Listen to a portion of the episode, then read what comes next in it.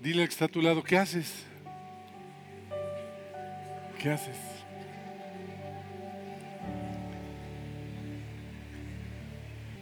Miren, ahorita van a entender por qué. Dios es bueno y para siempre es su misericordia, siempre decimos eso. Y declaramos, declaramos bendiciones de Dios sobre nosotros, sobre lo que necesitamos. Y efectivamente Dios nos ha dado bendiciones todo este tiempo. Espiritualmente este año no ha sido la excepción. Dios nos ha dado retos, nos ha dado formación, nos ha, nos ha repartido dones. ¿Sí? ¿Cada uno tiene dones? Estuvimos en el, nuestro congreso. También Dios nos enseñó, pues, que somos una iglesia. Dios nos ha afianzado en eso. Ahí está una foto y, y desde aquí no se ven bien las caras, pero por ahí están ustedes en una de esas fotos. Y Dios nos ha dado esta unidad, nos, nos ha integrado. ¿Conoces más personas que antes? Eso es integración. Dios, Dios está integrando su iglesia y Él quiere seguir extendiendo su gracia a través de la iglesia. Hemos aprendido el poder, que todo el poder de Dios en la tierra, Dios lo derrama sobre su iglesia. Efesios capítulo 1, verso 22. Acabo de compartir esto también. Entonces, hay muchas cosas que hemos aprendido. Tenemos también un gran legado del pueblo de Israel. El pueblo de Israel fue bendecido por Dios desde, desde siempre, pero necesitaba, el pueblo necesita, el pueblo necesita que se le refresquen las ideas porque cuando vienen las aflicciones y vienen los problemas, como que nos olvidamos de estas cosas y hasta nos desalineamos de, de las cosas de Dios. Porque vienen problemas, vienen aflicciones y, y estamos a veces desesperados y y estamos hablando a veces de nuestra fe y nos enojamos también y que ves la tempestad y no te hincas. Tenemos refranes, ¿no? ¿Ves la tempestad y no te hincas? ¿Qué no ves las cosas? Pues en medio de la tempestad Dios se manifiesta. Así se llama la palabra de hoy. Dios se manifiesta a tiempo, siempre a tiempo. Pero siempre vienen tiempos difíciles que todos pasamos, todos, absolutamente todos pasamos. Y ahí es donde, donde, donde el Señor quiere reforzar nuestra fe. Yo quiero que por favor abran su, sus Biblias en el libro de Ezequiel, capítulo 12. ¿Ya lo tienen por ahí? En el verso 9 dice la escritura, Hijo de hombre, ¿no, ¿no, te ha dicho la casa de Israel, aquella casa rebelde, ¿qué dijo? ¿Qué haces? Sí. Y esa es la, la pregunta hoy. ¿Qué haces? Estás en problemas, en circunstancias adversas. ¿Qué haces? ¿Qué haces? Sí, oramos, tenemos una fe, pero, pero el punto es que hay muchas promesas que nosotros tenemos. ¿sí? Nos lamentamos es una realidad que estamos viviendo y, a veces nos quedamos con ella. Y la pregunta, ¿qué haces? es, ¿habrá una promesa como, como para mí, pero hoy? ¿Llegará a tiempo la promesa que yo necesito hoy? Y, y, entramos en conflictos y a veces hasta nos peleamos con Dios. Pero Dios tiene una palabra oportuna siempre. Dios es, uno de los nombres de Dios es el oportuno socorro. Y, y Dios ve la tempestad y nos manda una respuesta. Cuando Moisés fue encargado de sacar al pueblo de Egipto, le dio la vara y la vara fue efectiva todas las veces que hizo falta. Cuando estaba, cuando estaba el, el mar enfrente de ellos y el ejército de los egipcios detrás, Moisés cogió la vara. Y el que haces es, ¿dónde está tu vara? La vara es el símbolo de autoridad, ¿no? ¿Sí? A los reyes les daban un bastón grande y, es, algo parecido le dieron a Moisés. Y tenía la autoridad. Y Dios nos dio la autoridad. Tenemos la palabra, tenemos la palabra de fe. Tenemos la palabra más segura. Todos hemos recibido, todos hemos recibido una una señal de una promesa de Dios. ¿Han recibido de parte de Dios algo? Hemos recibido. Ahora, ¿qué pasa cuando estamos en la aflicción? Por eso, por eso la pregunta hoy es, ¿y qué haces? ¿Qué estás haciendo? En, tiempos complicados, difíciles. Tenemos tenemos una situación enfrente, pues muy, muy diferente. Hay, hay, hay temores y pensamos que si viene uno o viene otro, que si, o que si vienen de la Interpol, o que si viene alguien a salvarnos, pero ¿quién nos, quién nos va a salvar? Dios nos va a salvar. Dios nos va a salvar. El problema es qué haces tú. Tienes la palabra profética, tienes la palabra de fe y tienes una angustia. ¿Qué haces? Estamos, estamos cerrando el año y viene este tema muy a colación porque yo no sé ustedes, pero a fin de año, pues como que tenemos que que sacar cuentas y tenemos que ver qué pasó, qué hicimos, qué no hicimos en todo el año. ¿Sí, sí lo hacen o no?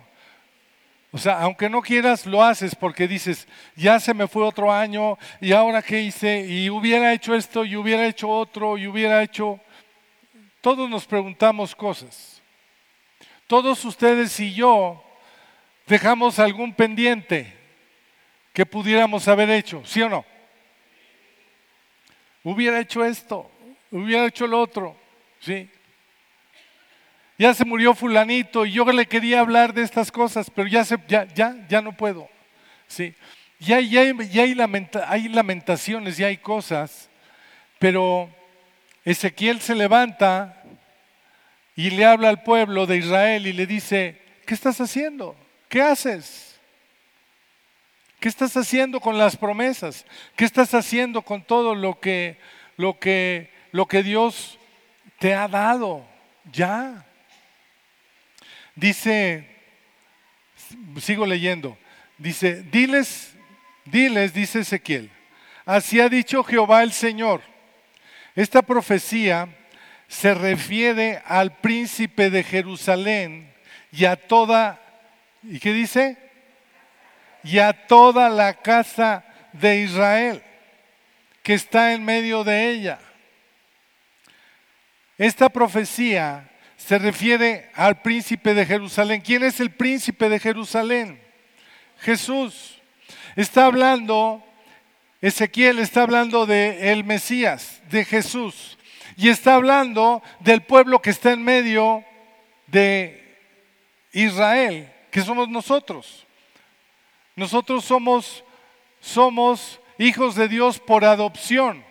Sí, sí, Juan capítulo 1, versículo 11. Somos hijos por adopción. Nos dio la potestad de ser hechos hijos de Dios por adopción. Tenemos las mismas promesas que el pueblo de Israel. Y dice, diles así, esta profecía se refiere a la venida del Mesías, que la venida del Mesías ya está en tu corazón. ¿Cuántos tienen a Cristo en su corazón? Tienen el Mesías adentro. La promesa ya la tenemos. ¿Qué haces con la promesa? ¿Qué haces? Ese es el punto. Ya tenemos la promesa. Cuando nosotros recibimos a Cristo, tenemos la promesa, ya está entre nosotros, está en medio de nosotros. Y diles, yo soy vuestra señal, como yo hice, así se hará con vosotros. Vas a partir al desierto en cautividad. Pero, pero sales del desierto y sales de la cautividad porque Dios te dio la palabra y Dios te dio la promesa para salir. Y, y como nosotros ya tenemos al Mesías adentro, se nos olvida cuando tenemos una aflicción enfrente, se nos olvida que adentro de nosotros está la promesa. Y por eso empieza esta parte, esta, por eso quise yo empezar esta porción con ¿qué haces o qué estás haciendo? ¿Qué estás haciendo con las promesas? ¿Qué estás haciendo? ¿Cómo, cómo estás enfrentando tu necesidad? ¿Cómo estás afrontando las, los vientos contrarios que han llegado sobre tu vida, lamentándote, enojándote, renegando de Dios a lo mejor. ¿Sí me van siguiendo? Todo desesperado porque queremos que la promesa sea inmediata. ¿Sí están de acuerdo conmigo, verdad? Cuando tú oras algo y dices, Señor, ya, ¿no? Tu palabra dice sí y amén. Entonces, Señor, tu palabra dice que todas tus promesas son sí y amén. Yo te pido esto. ¿Qué pasó? ¿Dónde está la promesa? Empiezas a voltear. ¿Dónde cayó? ¿Dónde está la promesa? Y nosotros tenemos un problema con el tiempo. Estamos sujetos al tiempo. Pero yo también le he dicho a Dios, Señor, yo sé que para ti un año son como mil días y mil días y mil años como un día, pero que sea un día de estos de 24 horas nada más, Señor, porque ya quiero que me respondas. Pero Dios no está sujeto al tiempo, pero sí está sujeto a su compromiso de lo que Él dijo a favor de su pueblo. ¿Sí me expliqué? A veces yo he experimentado que, el oportuno socorro llega en el momento preciso porque nos hace considerar y nos hace entender por qué puede a veces una, una, un favor de Dios retrasarse para nosotros. ¿Sí? Nosotros entendemos que un embarazo dura nueve meses. Sí, ¿verdad? Pero todos nosotros estamos ansiando que el noveno mes sea mañana, porque ya queremos ver al chamaco. ¿Sí o no? Pero sabemos, porque sabemos que a los nueve meses va a llegar. ¿Estás seguro de eso? ¿Sí? Tenemos que entender el tiempo, el tiempo de la promesa. Y así como como entendemos que el niño va a llegar, ¿sí? Cuando, cuando, cuando mi esposa se embarazó del primero, empezamos a hacer planes y todavía no había nada pero ya estábamos haciendo planes y estábamos arreglando esto y estábamos pintando lo otro. Todavía no hay nada. Es pues la fe, la certeza de que va a llegar. Entonces prepárate. ¿Qué haces? Prepárate, porque viene la promesa. Tú sabes que va a llegar el chamaco a los nueve meses. Prepárate. ¿Sí?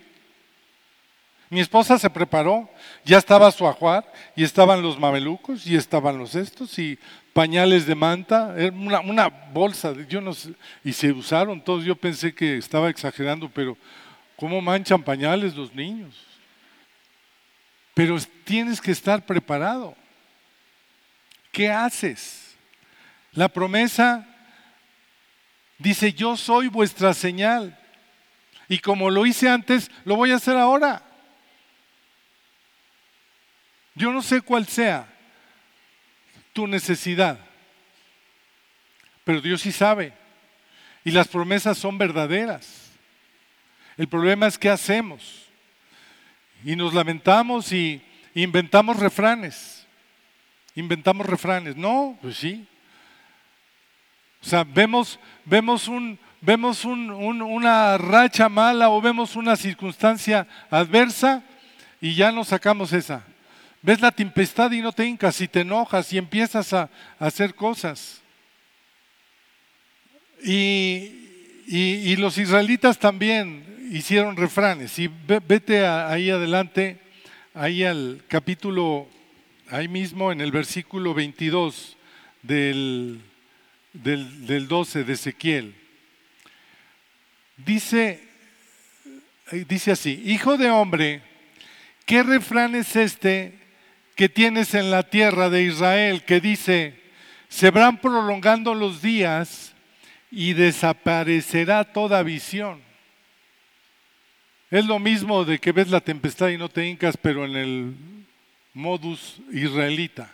¿sí?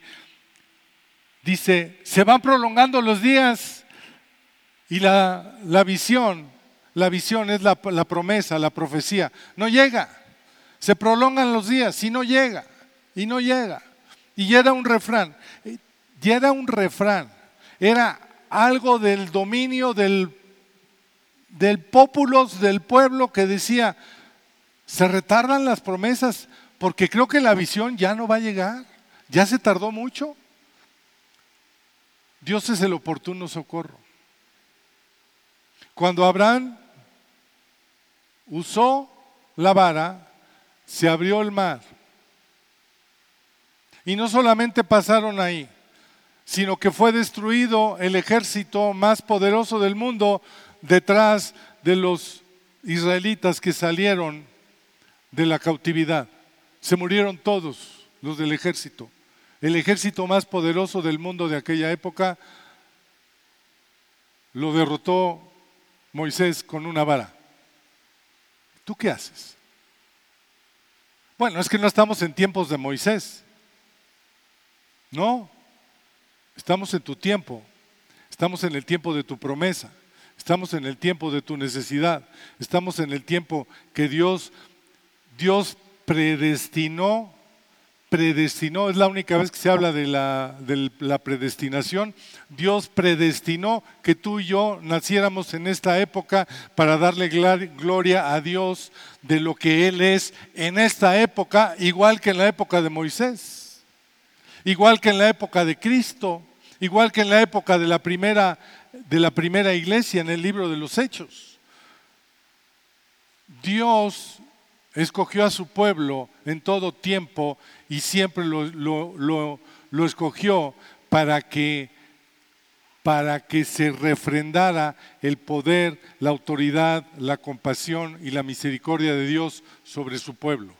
Dice, en medio de ti en medio de ti está la promesa. Versículo 23, diles por tanto, así ha dicho Jehová el Señor, haré cesar ese refrán. ¿Qué dijo? Haré cesar ese refrán. Nada de que no se puede, que Dios no puede, que las promesas se invalidan. No, señores. La palabra de Dios es verdad. Y todo lo que hable en contra de Dios es rebeldía y es mentira. Porque si Dios dijo, es palabra de Dios para que se cumpla. ¿Sí vamos bien? Nosotros creemos en la palabra de Dios, pero a veces no certificamos que la palabra de Dios es para hoy y para nosotros. Por eso empieza este párrafo con esa pregunta, ¿y tú qué haces? ¿Qué estás haciendo? ¿Qué estás haciendo con tu fe? Porque la fe ya la tienes. Pero tenemos que levantar la vara, tenemos que tener acciones correspondientes a la fe para que para que se lleven a cabo todas las promesas de Dios.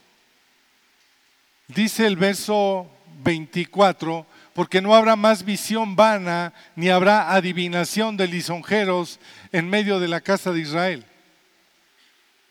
Les voy a decir una cosa. ¿Sabes por qué hay adivinos? ¿Sabes por qué hay brujos?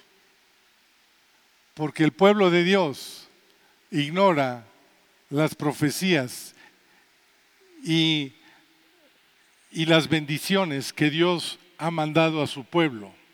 Y como la gente se desespera, va a consultar a los brujos, desechando de Dios.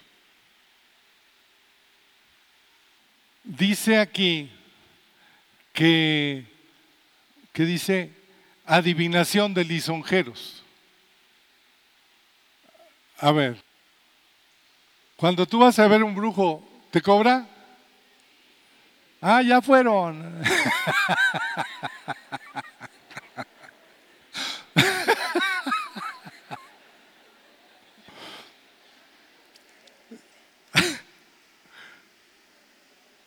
Tú llegas con un brujo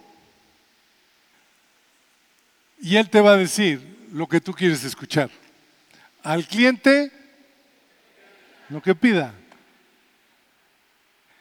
es que mi esposa no sé qué. Y el brujo dice, sí, seguro que es bruja, seguro que es... Sí, y, le echa al cliente lo que pida. Adivinaciones lisonjeras. El brujo lo que quiere es que le dejes una buena lana por cada consulta y te va a decir, y tienes que regresar, ¿eh? Yo no he ido, pero me han dicho.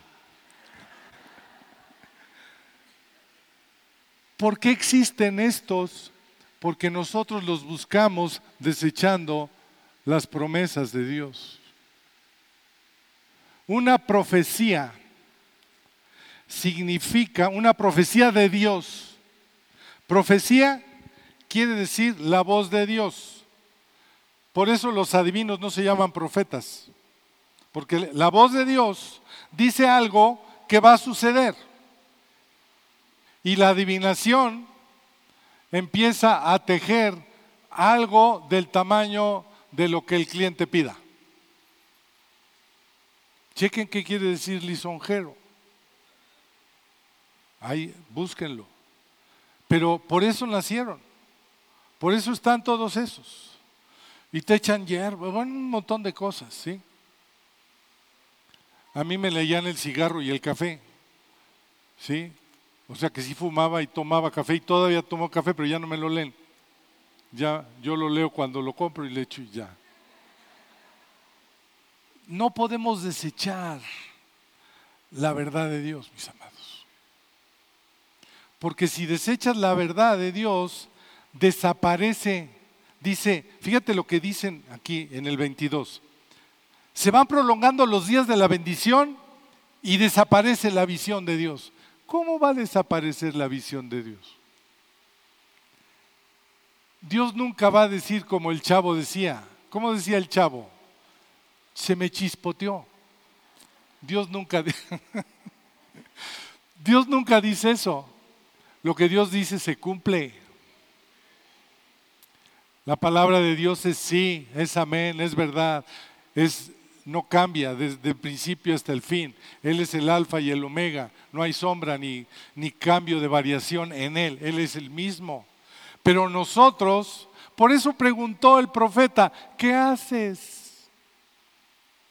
¿Qué haces? ¿Vas a Catemaco, a las pirámides o aquí a la 8? Ah, ya fueron a la 8 también. Yo no he... no demos lugar. Tenemos que tomar la vara, la vara de Moisés, la autoridad de Dios. No voy a seguir. Verso 24. Si me están entendiendo esto. Dice, porque no habrá más, más visión vana, ni habrá de adivinación de lisojeros en, en manos en la casa de Israel. ya no habrá más de eso, dice, ya no habrá. Porque yo Jehová hablaré y se cumplirá la palabra que yo hable. No se tardará más, sino que en vuestros días, en tus días, ¿sí? Porque ahora, en estos días, Dice, oh casa rebelde, así dice, no lo puedo borrar.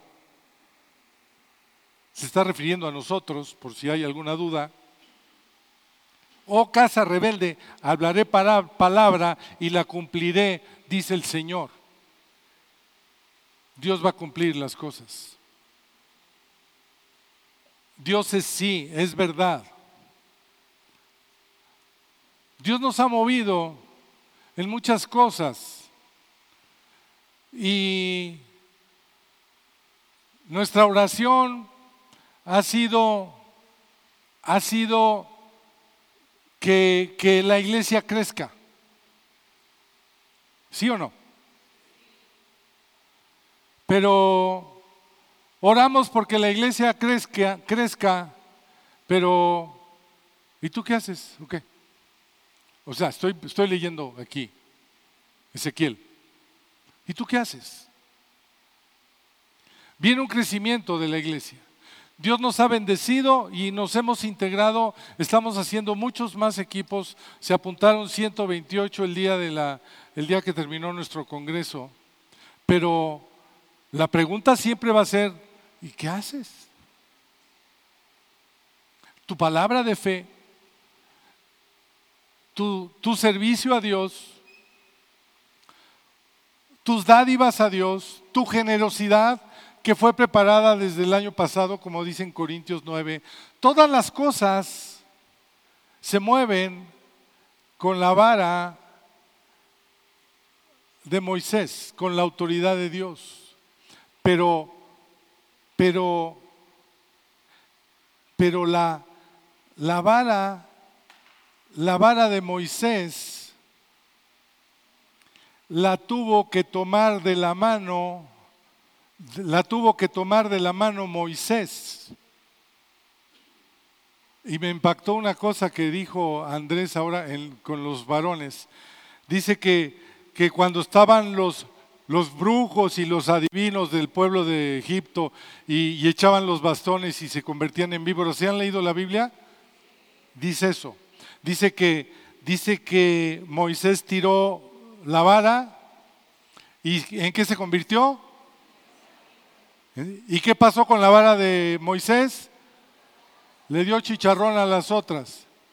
Pero dice después que, que Moisés se agachó y tomó la serpiente por la cola. Y yo me quedé pensando, yo la hubiera agarrado, ¿por dónde agarras? Yo nunca he agarrado una serpiente, pero ¿por dónde la agarras?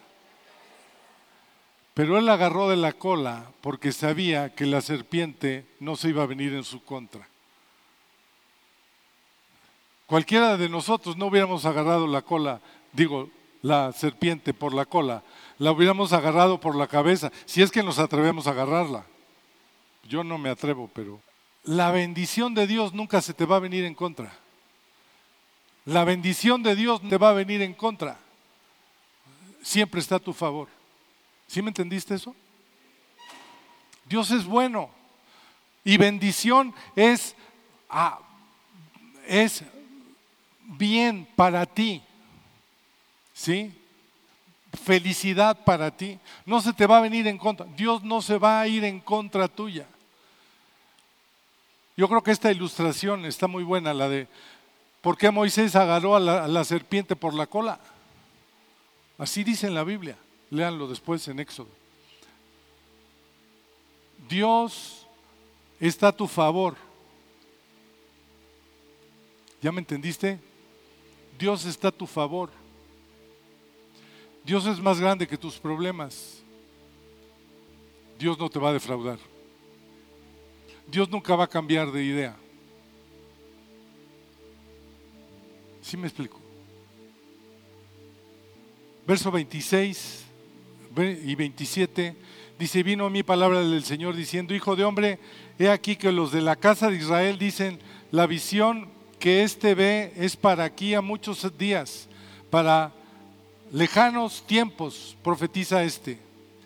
Diles, por tanto, así dicho el Señor, no se tardará más ninguna de mis palabras, sino que la palabra que yo hablé se cumplirá, dice el Señor.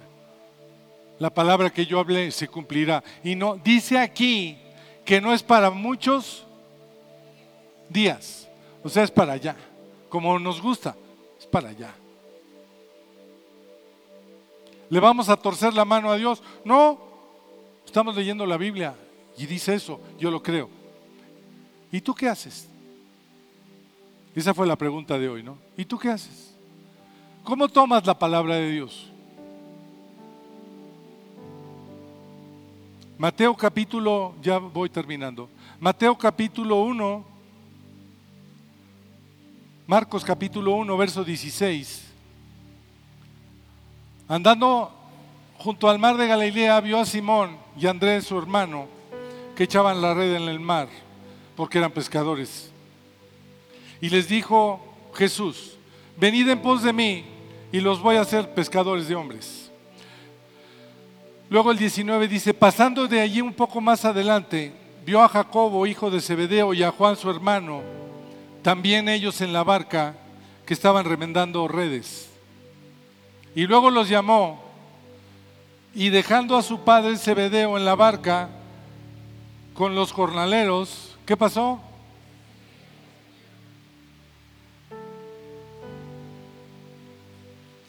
Dios te está llamando. A lo mejor estás en una situación afligida económicamente y estás tejiendo redes porque vas a pescar. Y ya dijeron todos los de todos los de la playa que hoy va a haber una buena pesca. Y Dios llega y te dice, oye, ven y sígueme. Voy a sacar unas mojarritas y ahorita voy. Tengo necesidad. Mis hijos no comieron ayer. Es una causa noble, ¿no? ¿Y sabes qué les contestó Cristo? Tú vas por unas mojarritas, pero yo tengo un salmón de este tamaño para tus hijos. Sígueme. Ocupamos de los afanes. Y no oímos la voz de Dios. ¿Qué haces? No oyes la voz de Dios. Pónganse de pie tantito, por favor. Ya voy a terminar.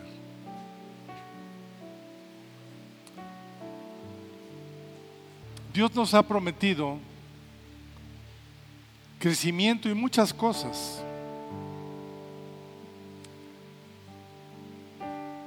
Y yo les quiero compartir un testimonio que compartí también en la mañana. Cuando llegamos nosotros a amistad, Llegamos y ya estaba, hermano Cerdán, ya estaba todo puesto, ya habían pagado todo. Pero al poco tiempo que llegamos, nos fuimos a la hacienda a comprar cuatro hectáreas. Y estaba, estaba la situación crítica. La situación del país estaba crítica. Y, yo acababa de salir de un empleo y estaba empezando un negocio. Pero, pero dimos una ofrenda muy significativa para nosotros porque, porque no podíamos pagarla. Y llegó el tiempo y la pagamos.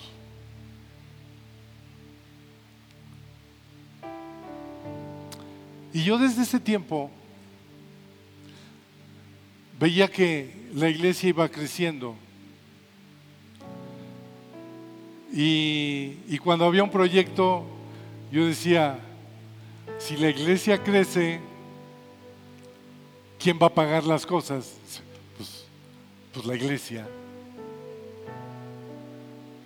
Entonces cuando había un proyecto, yo me animaba porque dije, ahora me va a ir mejor porque voy a dar más. Y así ha sido toda mi vida. Entonces cuando hay un proyecto muy grande, digo, híjole, mi, mi, bendición va a estar mejor que la otra porque tenemos que pagar esto. Y Dios nos da para dar, pero también nos da para nosotros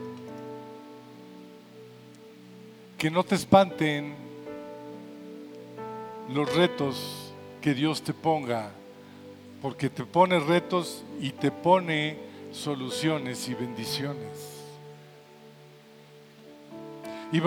ya, dijo, el pastor Barriger dijo que iba a venir a, a, a la, ¿cómo se dice? A la inauguración del, del auditorio nuevo. Dijo, pues va a estar buena la cosa, ¿no? Todos ustedes van a ganar un chorro de lana porque todos ustedes y yo vamos a pagar eso.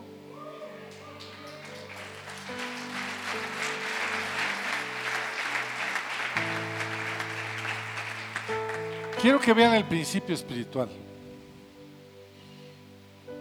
No es una, no es una, no somos lisonjeros como le damos todo el lugar a Dios. Y yo quiero orar. Quiero orar por por la economía de ustedes, porque vienen grandes retos. Quiero orar por la salud. Tenemos varios enfermos en, en casa ahora, algunos hospitalizados. ¿Qué haces tú? Esa fue, así empezamos la plática. ¿Y tú qué haces? Como que Ezequiel no sabía, ¿no? O como que Dios no sabe. ¿Qué haces? Da Escucha la voz de Dios. Deja todo lo que estés a tus quehaceres y síguelo. Sigue la voz de Dios. Estos cuatro que recibieron el llamado de Cristo fueron de los más importantes de todos los discípulos durante su ministerio en la tierra. Y se fueron.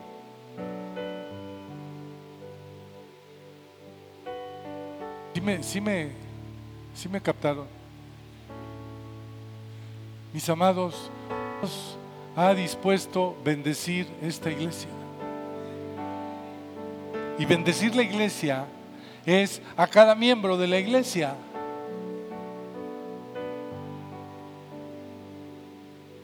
¿Lo reciben? Para el 2025.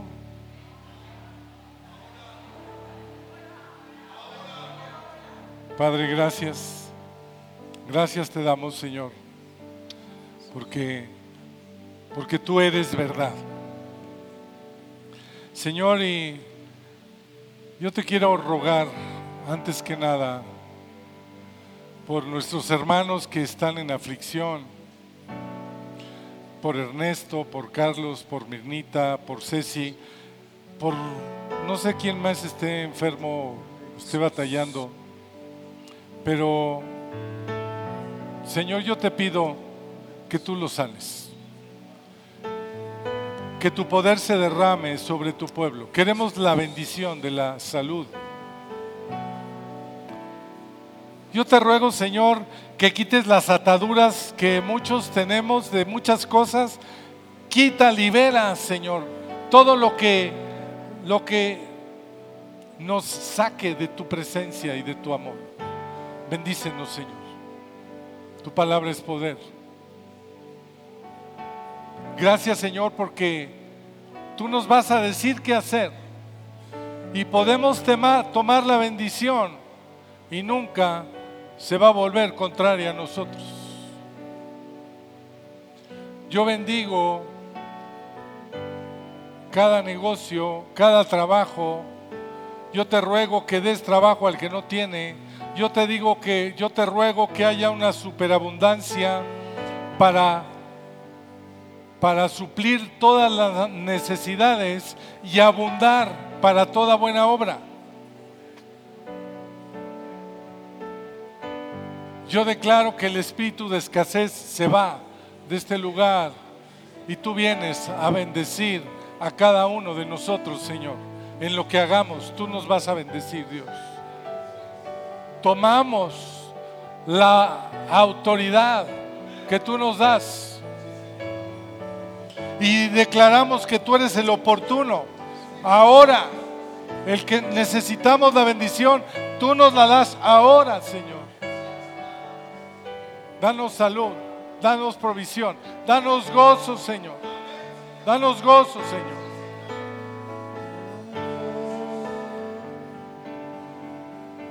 Yo reprendo todo espíritu, todo espíritu de angustia todo espíritu de escasez, todo, todo espíritu de temor, de miedo, fuera en el nombre de Jesús. Danos libertad, Señor, que juntos como iglesia podamos disfrutar de lo que tú nos das. En el nombre de Jesús. Te damos a ti la gloria, Señor. Te damos toda la honra a ti, Dios, porque tú eres el mismo ayer, hoy y por los siglos porque tus promesas son para este tiempo, para estos días. Y tu palabra nunca deja de ser. Tu visión no, nunca deja de ser. Te damos toda gloria a ti, Señor. Toda gloria a ti, Señor. Aleluya. Oh, te bendecimos, Dios.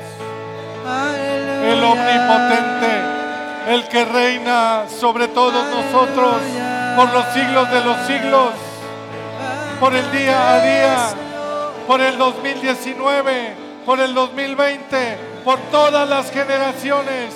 Tú eres Dios, tú eres Dios y nadie está sobre ti. Te adoramos. Te adoramos.